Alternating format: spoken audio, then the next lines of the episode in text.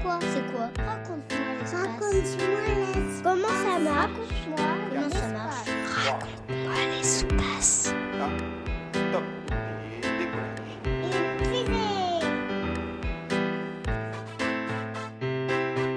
Bonjour, je m'appelle Anaïs et je voudrais savoir comment les satellites prennent des photos d'aussi près. Bonjour Anaïs, merci pour ta question. Je m'appelle Claire Tinel et je suis ingénieure au CNES, le Centre national d'études spatiales. Comment les satellites prennent des photos d'aussi près C'est vraiment une excellente question. En fait, on ne va pas faire descendre les satellites près de la Terre, non, ils vont toujours rester à la même altitude. Tout dépend de leur résolution spatiale. Une photo satellite, c'est comme si tu prenais une photo avec un appareil photo ou un téléphone et c'est rempli de plein de petits carrés. Ces petits carrés, on les appelle des pixels et chaque pixel a une couleur différente. Et lorsqu'on assemble ces pixels, cela fait une image. Plus on a de pixels, plus ils sont petits et plus on va voir les détails et donc meilleure sera la résolution. Alors, je vais te donner un exemple. Si on a deux satellites qui sont à la même altitude, et l'un, son capteur n'a qu'un seul pixel, donc il va prendre une photo d'un terrain de foot, et on verra un pixel tout vert. Si l'autre a beaucoup plus de pixels, donc ils sont plus petits, et plus on en rajoute, et plus ils seront petits, et plus on verra des choses. Et donc là, à un moment, on pourra distinguer les lignes blanches qui sont sur le terrain de foot, donc on verra toujours la pelouse, mais les lignes en plus, ainsi que les cages de but. Depuis quand on fait des observations par satellite?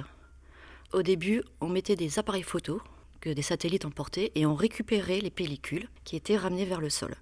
Ensuite, on est passé à ce qu'on appelle le numérique. Donc là, on a mis des capteurs. Et un des premiers satellites d'observation de la Terre a été lancé en 1972, donc il y a exactement 50 ans. C'était le satellite Landsat 1, qui est un satellite américain.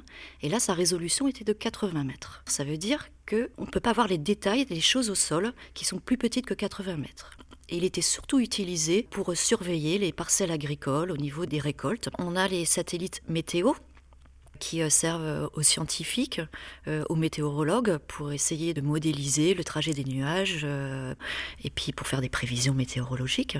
Et puis au fur et à mesure, les technologies ont évolué et en 50 ans, on est passé de 80 mètres à quelques centimètres de résolution. On peut toujours continuer à les utiliser pour l'agriculture et ensuite pour les autres satellites qui prennent euh, des photos avec plus de détails, on va avoir beaucoup de thématiques. Alors déjà des thématiques scientifiques pour les chercheurs, pour étudier euh, les espèces d'arbres euh, en forêt, pour étudier les changements de végétation au cours des saisons. Également, on va surveiller les côtes de l'océan ou de la mer.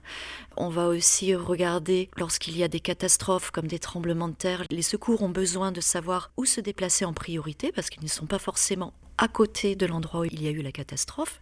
Et donc, ça leur donne une information sur une zone qui est un peu plus loin, où se déplacer en priorité, là où il y a plus de maisons endommagées, où les ponts ont été détruits, où les routes ont été bloquées.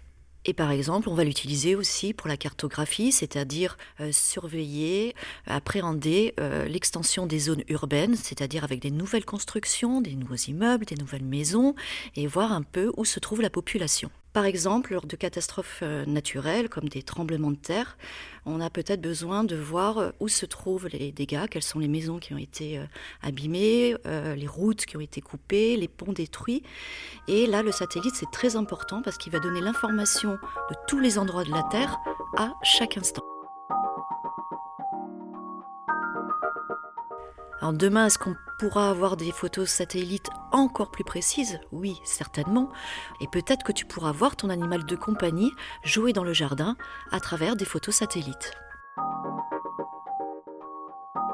C'était Claire Tinel, ingénieure au CNES et experte en imagerie spatiale dans Raconte-moi l'espace, la série de podcasts produite par le CNES qui répond aux questions scientifiques et spatiales des enfants petits et grands.